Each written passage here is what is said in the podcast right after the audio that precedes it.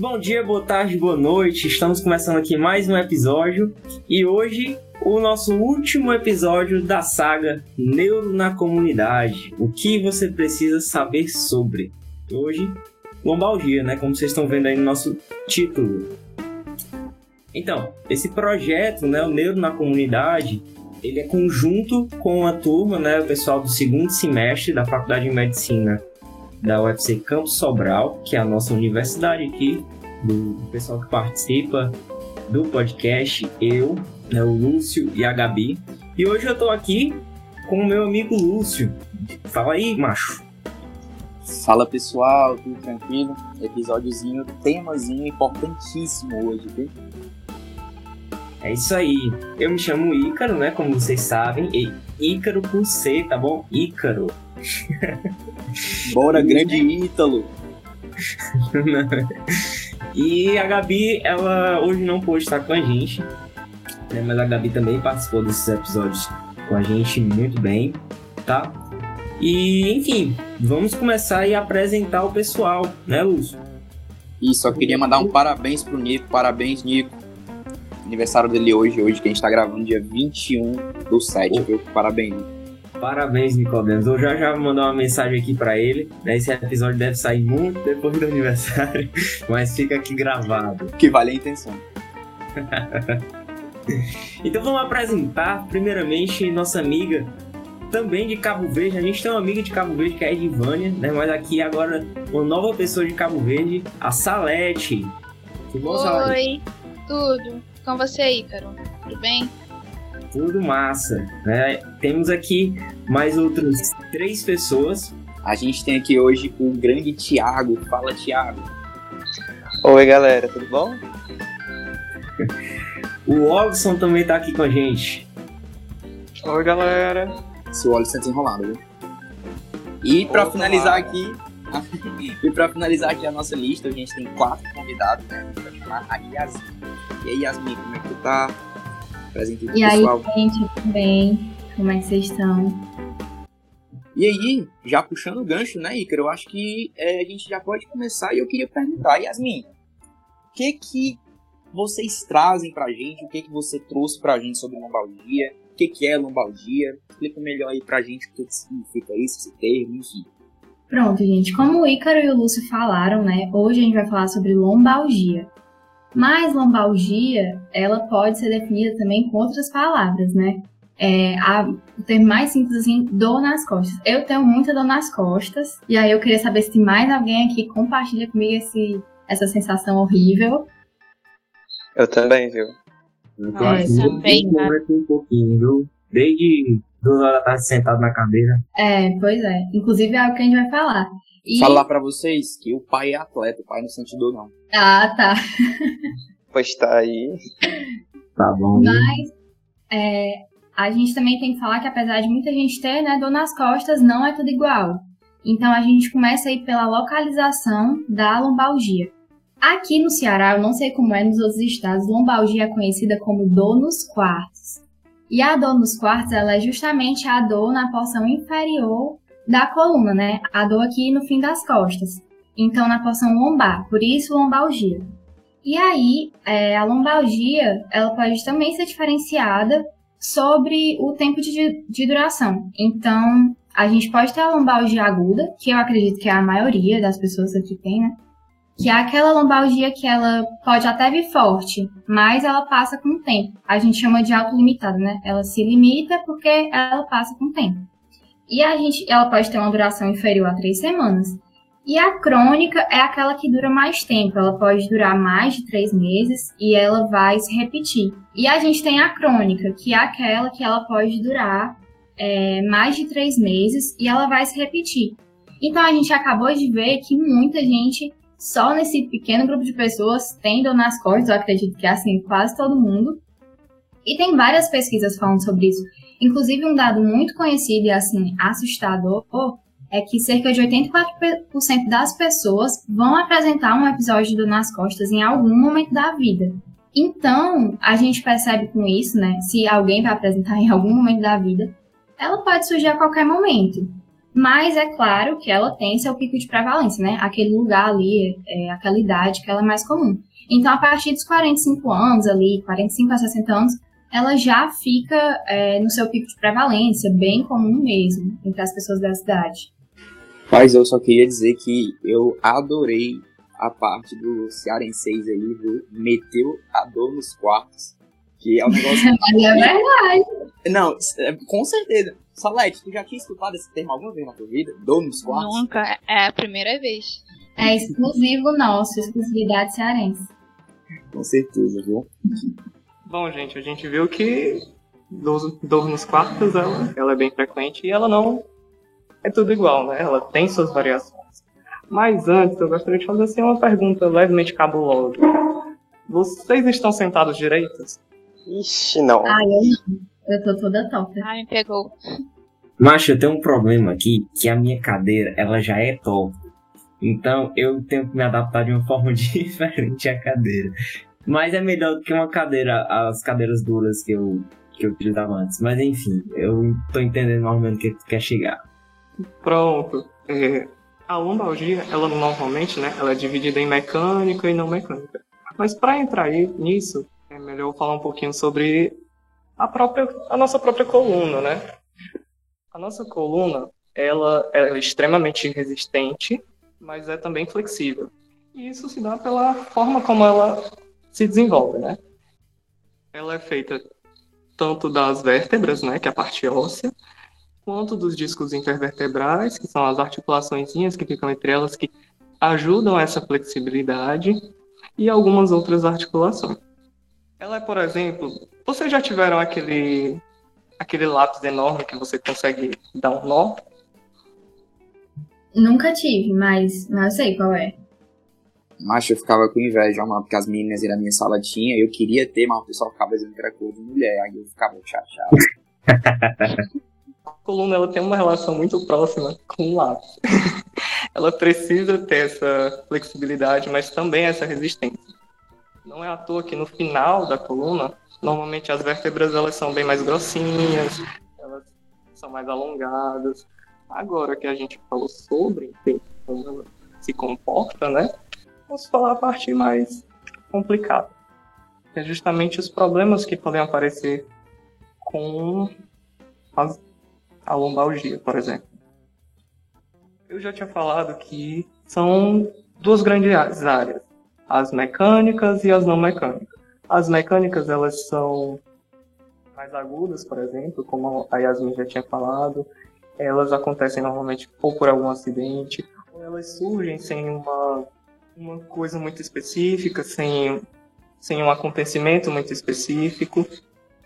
E um dos exemplos dessa, dessa lombalgia mecânica é justamente as herniações. Que, e o que é isso, né? Um exemplo é a hernia de disco. Todo mundo aqui sabe o que é hernia de disco. Só escutei falar. Eu aprendi no Eu Fantástico. posso dar uma pequena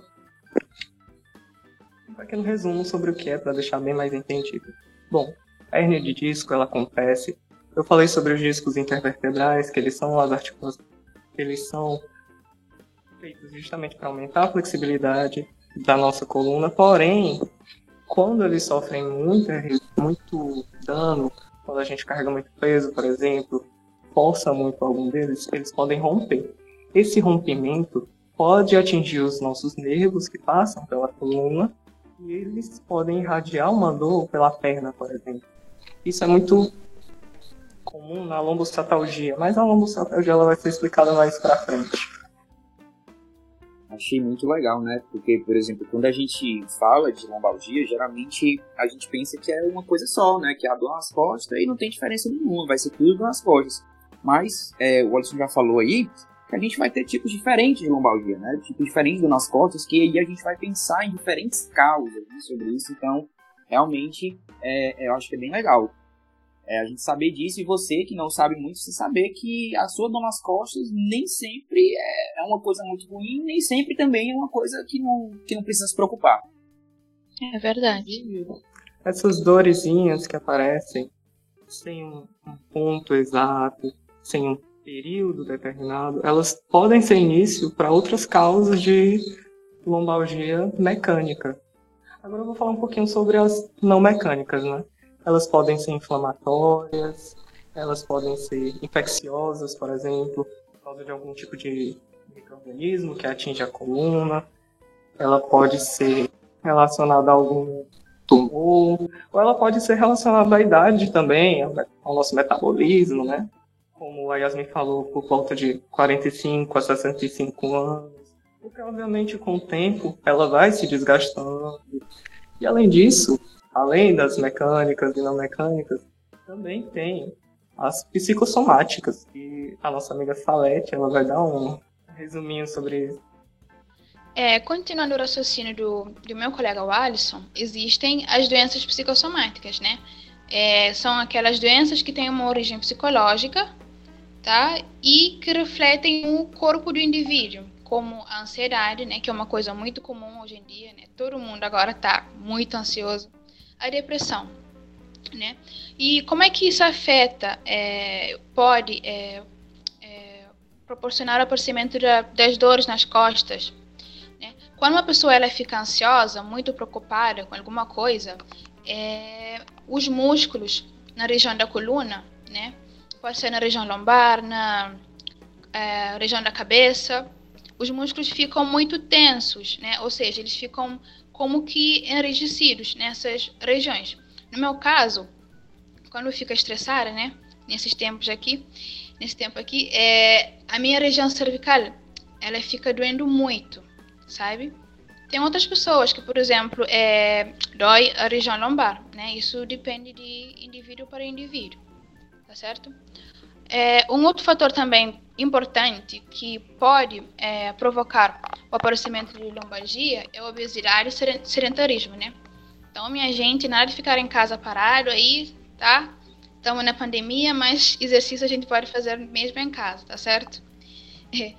É, Continuando meu raciocínio, quando uma pessoa é obesa, tá sob, é, sobrepeso, ah, normalmente a gordura fica acumulada na região abdominal, né?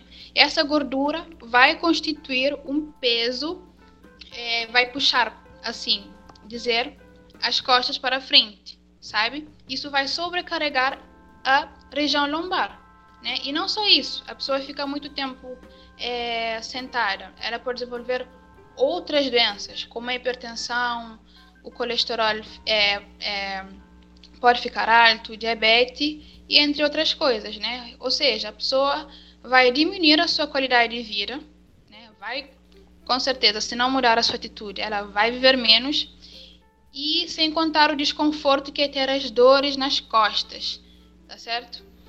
Como meu amigo Alisson disse anteriormente, com relação à anatomia das vértebras, né, as vértebras, os ossinhos que ficam na coluna, né, e quando é mais inferiormente à coluna, essas vértebras são como que mais grossas, não é? São mais grossas. E isso tem um motivo, não é por acaso. Isso é porque o todo o peso do nosso corpo, do tronco principalmente, é sustentado por essas vértebras, as vértebras lombares. Existem pesquisas que dizem que, é, para além do, do, nosso, do peso do nosso corpo, há também uma somação da, da força da gravidade, sabe? Então há uma certa sobrecarga nessa, nessa região. Então minha gente deve ter um pouco de cuidado, né? Muito, vamos dizer. É, um outro fator também extremamente importante é o esforço físico é, existem trabalhos físicos que, né, que exigem muito esforço de uma pessoa. Por exemplo, uma pessoa que trabalha na, numa fábrica, né, que carrega é, por um longo período de tempo cargas pesadas, tá? Essa pessoa tem uma alta probabilidade de desenvolver as dores nas costas, tá?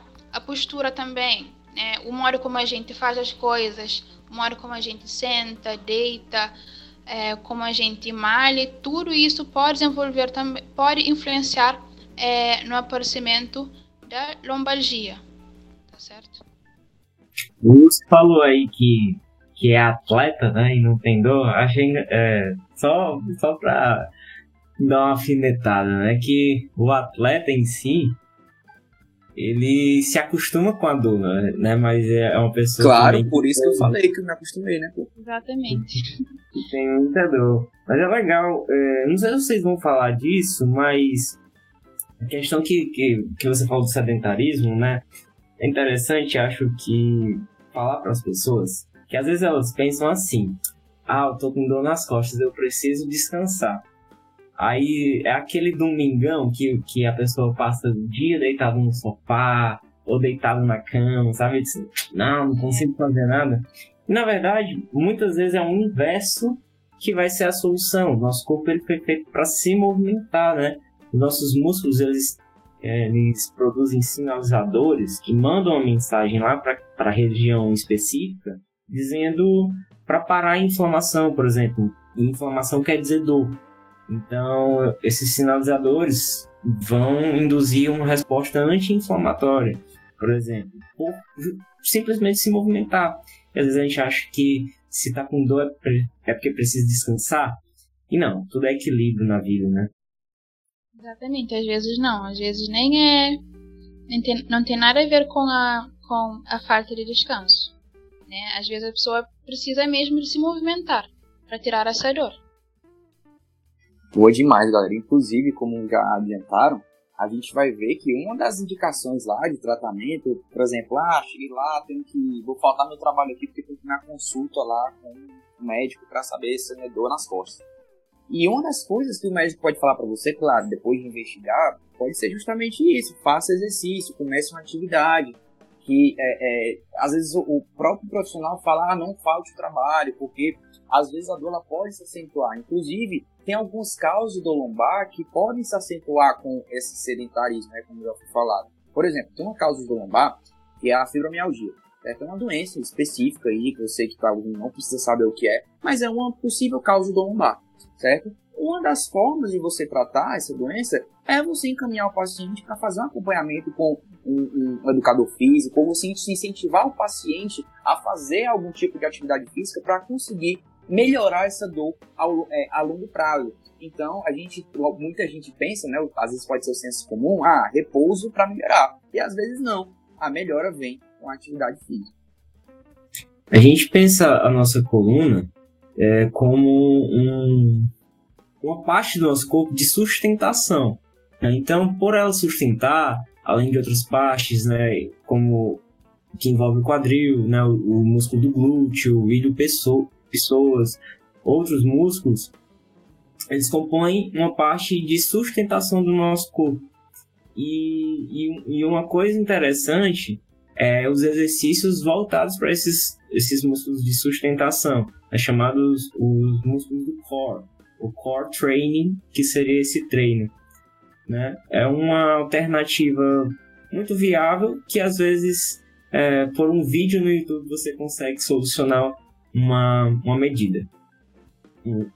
Você consegue solucionar uma, uma dorzinha local, um incômodo. Mas bora, pessoal. O que, é que tem mais aí pra gente aprender? Thiago tava aqui ansioso. Tantos nomes técnicos que eu fiquei até meio tonto, assim. Mas a, a grande questão que até o Lúcio levantou sobre o tratamento a longo prazo, né?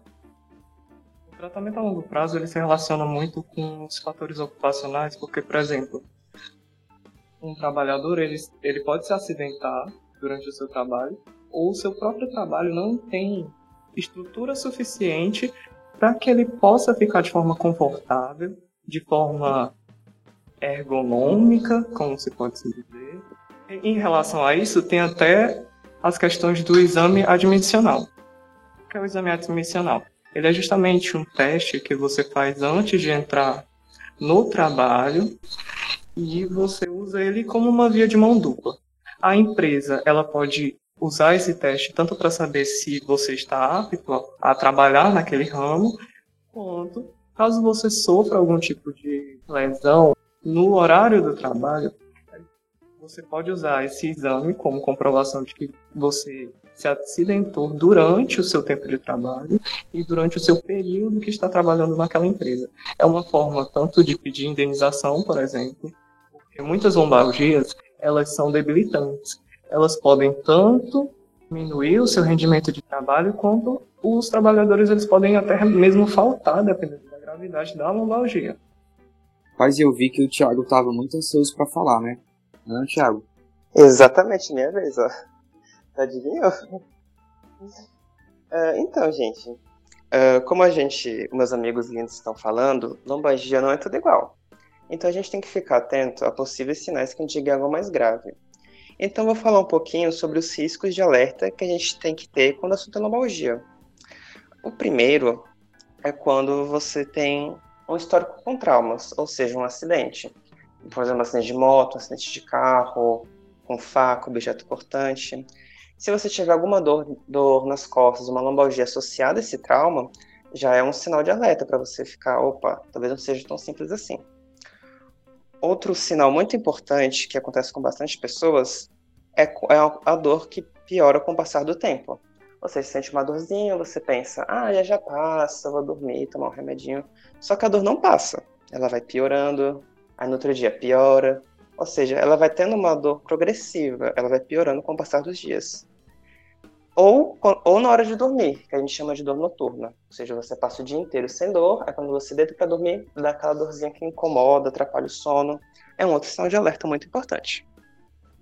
Também, se você tiver uma dor nas costas que melhora no movimento, ou seja, se você está lavando a louça, você está tá andando, as nossas folhas de Sobral maravilhosa, e quando você está se movimentando, você não sente dor. Mas se você parar, se você ficar um pouquinho no repouso, você começar a sentir, é um outro sinal de alerta para você visitar um médico, né, ver porque pode ser algo mais sério. Também, se você tiver essa dor acompanhada de perda de peso involuntária, por exemplo, você não está fazendo dieta, você não está fazendo academia, você está comendo normal, não está se preocupando com peso, mas mesmo assim está perdendo peso. E associado a isso, está tendo dor nas costas. Outro sinal de alerta importantíssimo. E também se você sofre com um problema há muito tempo. Ou seja, se você foi uma vez no médico, ele passou um remédio, passou um tratamento, você seguiu, passou um pouquinho, mas depois voltou. Aí você vai de novo e aí voltou a dor de novo. Aí você vai, volta, vai e volta. Ou seja, se você tem várias visitas ao pronto-socorro, ao médico, e não resolve o problema, é um outro sinal de alerta muito importante que acontece com muita gente. E também um ponto muito importante, que nem o Alisson falou no começo sobre a lombocetalgia, é quando ocorre um déficit neurológico. Ou seja, você tem uma dor nas costas, uma lombalgia, e associada a ela você tem uma fraqueza nas pernas, uma perda de movimento. Ou seja, quando você tem algo associado a mais a dor nas costas. E o exemplo mais relevante desses é a lombociatalgia. O que seria a lombociatalgia? É quando você tem uma dor nas costas que ela irradia para os membros inferiores. Isso acontece por quê? Porque a dor nas costas pode comprimir os discos intervertebrais, aí ele sai um pouquinho do local dele. Ele acaba comprimindo o nervo esquiático, que é um nervo muito longo e muito importante. Ele é responsável pra, por inervar a coxa, inervar a perna, inervar o pé, ou seja, ele é de suma importância. Ou seja, caso você tenha dor nas costas e essa dor irradie para os membros inferiores, é, esse é um, um sintoma clássico de lombocetalgia. Pois é, a gente viu agora, né? Teve uns nomes mais difíceis, né, pessoal? Teve uns nomes mais difíceis, uns nervos, negócio de nervo aí. Mas quando a gente pensa, né, Tiago, quando a gente fala de, de lombociatalgia, o nome é maior, né, gente? Mas basicamente, vamos lá. Lombo, você continua falando de dor ali nas costas, na mesma região. E quando ele fala ciá, está se referindo justamente a esse tal nervo ciático aí que o Thiago citou. Né? Basicamente, a diferença de uma lombalgia para uma lombociatalgia continua sendo a dor. Né? A dor ela vai continuar lá, vai existir a dor nas costas, né? mas a diferença é que ela vai ter ali, um, por exemplo, a dor ela vai migrar, certo? ela vai irradiar ela vai, ela não vai ficar sentada só nas costas. Às vezes ela pode ir um pouquinho ali para a coxa, para o ladinho da coxa ou para a parte mais interna da coxa certo? Então é isso, basicamente. É uma dor que essa dor acaba que ela, ela caminha para outros cantos da perna, principalmente. Tá, pessoal? Nada muito difícil. Exatamente. É. Muito obrigado por, por, por, complementar. Porque você é top, né, cara? Eu só tive que. Você é muito top. E pra gente evitar ter que lidar com esse monte de nome difícil na nossa vida, com esse incômodo que é a dor nas costas, porque a gente sabe que é, ela pode evoluir para um, um quadro mais grave, né? Ela pode ser ali só um incômodo, mas de qualquer jeito ela atrapalha a nossa vida. Então, eu acho que o ponto mais importante sempre quando a gente vai falar de uma doença é falar da, da prevenção. E a gente pode prevenir o aparecimento dessa, dessa dor nos quartos, né? dessa dor nas costas, que é na posição inferior, é, com algumas medidas muito básicas. Então, assim, a medida básica que até o Ícaro falou, que não senta na cadeira, que é boa, que a cadeira dele é torta, é justamente sobre é, corrigir a nossa postura, né? Então entra aí a questão da ergonomia da cadeira que a gente senta, para respeitar a anatomia das nossas costas, do nosso corpo, para a gente não ter que ficar todo torto. E também se regrar, né? Porque a, a cadeira pode ser a melhor do mundo e a gente ficar, mesmo assim, querendo desobedecer. Mas é, é importantíssimo.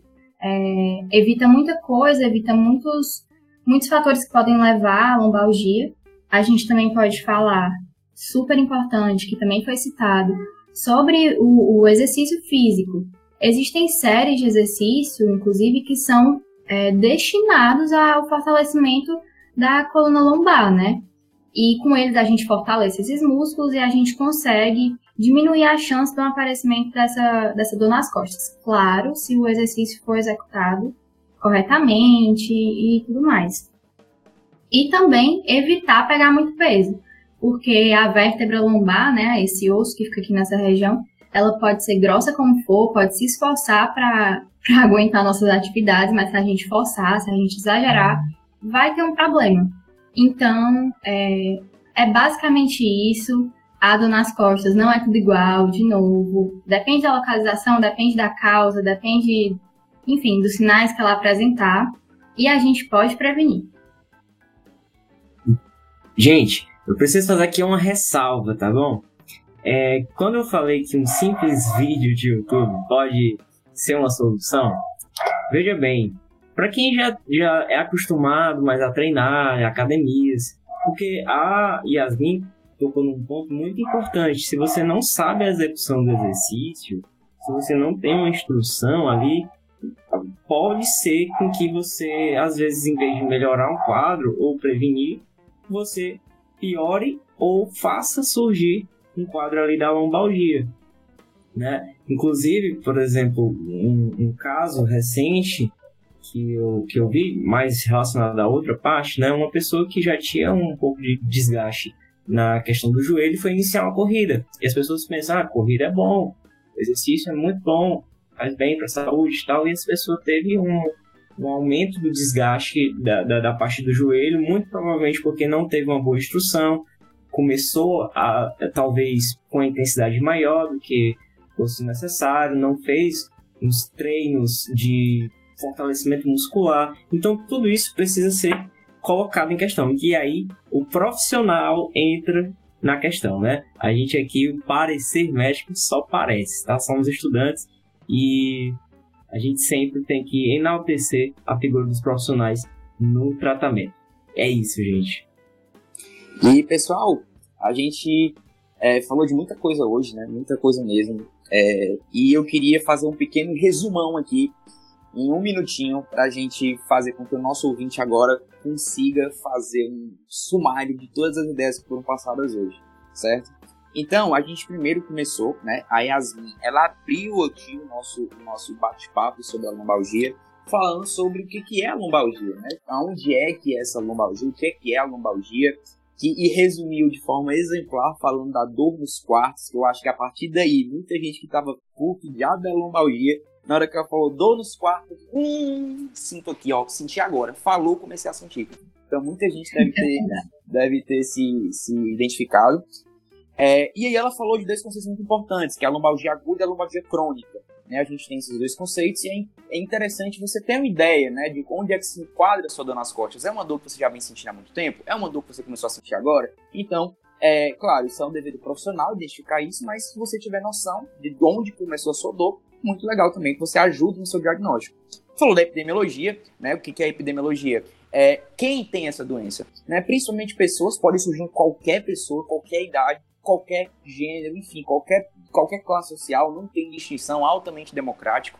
A gente viu aí que o principal ponto é a idade, né? Pessoas com mais de 40 a 45 anos, como a Yasmin falou, podem ter um, um aumento ali da presença da, da, da dos quartos, certo? E aí, quando a gente. Aí vem o nosso querido Wallace e falou dos tipos de lombalgia com relação ao mecanismo, né? Pode ser mecânica, pode ser inflamatória. Ele falou de vários tipos, da mecânica, da inflamatória, ele falou da hernia disco, falou das inflamatórias, que a gente pode ter algumas doenças reumáticas, alguns reumatismos, né? Pode ser algumas infecções, pode ser tumores, então tem várias causas. E aí, todo um ponto muito importante que o Ícaro, que todo mundo aqui frisou e concordou, é a relação entre o exercício físico, a obesidade e a lombalgia, ou seja, o seu status de sedentarismo, né, a quantidade de exercício que você faz, isso pode contribuir.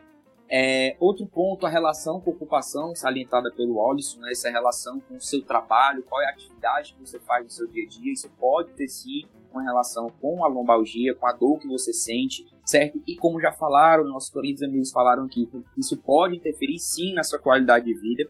O Tiago trouxe informações muito legais sobre os sinais de alarme, quando você deve se preocupar com a sua lombalgia, né, que você tem que ir atrás do médico para investigar melhor, certo? Isso é muito importante, você como paciente tentar reconhecer que pode ser uma doença um pouquinho mais grave, ou pode ser uma condição que necessite de uma intervenção médica, certo? É, falou da, do nome difícil, da lombociatalgia, né, que é uma, uma dor nos quartos, que, ela migra, que ela caminha ali em direção à perna, que pode ser tanto na perna direita quanto na perna esquerda, mas isso é o que vai acontecer, é que você tem esse comprometimento do nervo ciático. E aí a Yasmin fechou aqui a gente falando de prevenção né, falando de algumas maneiras de você prevenir, envolvendo exercício, envolvendo é, maneiras de você sentar, isso é parte muito de uma educação postural, ou seja, de você se policiar com relação aos seus hábitos, né? E também a relação com o exercício. E, e eu acho, pessoal, que quem escutou isso aqui, ó, pessoal, eu juro para vocês, eu não, como eu falei no episódio passado, quem escutar vai ver que eu falei a mesma coisa de novo. Eu, em nenhum momento, eu é, é, estudei antes ou eu pesquisei agora para falar isso. Não, tudo que eu falei aqui eu tirei da fala de vocês. Então, tudo isso é um resumo do que, você, do que, que o nosso ouvinte aprendeu com vocês hoje, certo? Então, é, eu fico muito feliz de, de, de, ter participado desse episódio com vocês, porque eu acho que a gente conseguiu trazer muita informação. O que, que vocês acham? Vocês acham que o ouvinte vai conseguir ter uma noção melhor aí do que, que é lombalgia e como proceder em algumas situações de lombalgia? Ah, com certeza. Acho que a orientação também é, que o Tiago falou, que o Tiago e o Alisson né, falaram sobre sinais de alerta, quando procurar um médico, quando se preocupar mais, quando se preocupar menos. É, os principais fatores são muito importantes para a gente entender mais ou menos por que, é que ela surge, né? Não só isso, como também ser vigilante em relação ao seu trabalho, a como você está lá, ser vigilante em relação à sua saúde, em relação aos seus exercícios físicos e coisas afins. Então, pessoal, eu acho que a gente pode encerrar o episódio de hoje. Vocês têm mais alguma coisa para falar para o nosso ouvinte? Mais alguma informação? Mais algum, algum fato interessante aí sobre a lombalgia? Ou qualquer coisa que vocês queiram falar aí? Vocês estão hoje, é, agora é tema livre. Podem falar à vontade. Não, só agradecer mesmo por quem escutou até aqui, por quem agora sabe um pouquinho mais sobre o que é dor nos quartos. Se tiver alguém que não é de Ceará agora conhece a expressão. E é isso, obrigada, gente. Foi.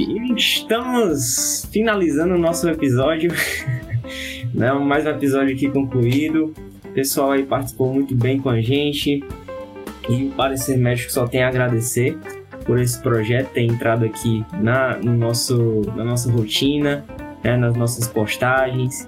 E, gente, quem chegou agora, tá conhecendo o Parecer Médico, segue a gente no Instagram, segue a gente no tocador que você está ouvindo aí, se é o Spotify, se é o Apple Podcast, se é o Google Podcast ou outro, segue a gente para você continuar acompanhando e aparecer mais fácil aí um novo episódio para vocês, tá bom? A gente sempre tá lá postando no Instagram. É, se você quiser perturbar a gente no Twitter, segue lá. Né? A gente tá tão, tão inativo no Twitter, mas a gente ainda tá por lá, tá bom? e é isso, pessoal. É, muito obrigado pela atenção e um forte abraço. Valeu, galera. Muito obrigado por participar. E, pessoal, a gente se encontra aí em próximos projetos, certo? Foi muito legal conhecer vocês. E obrigado pela participação. Com certeza, todo mundo que escutou gostou muito aí do que ouviu hoje. Esperando ela. Tchau. Tchau, gente. Muito obrigado.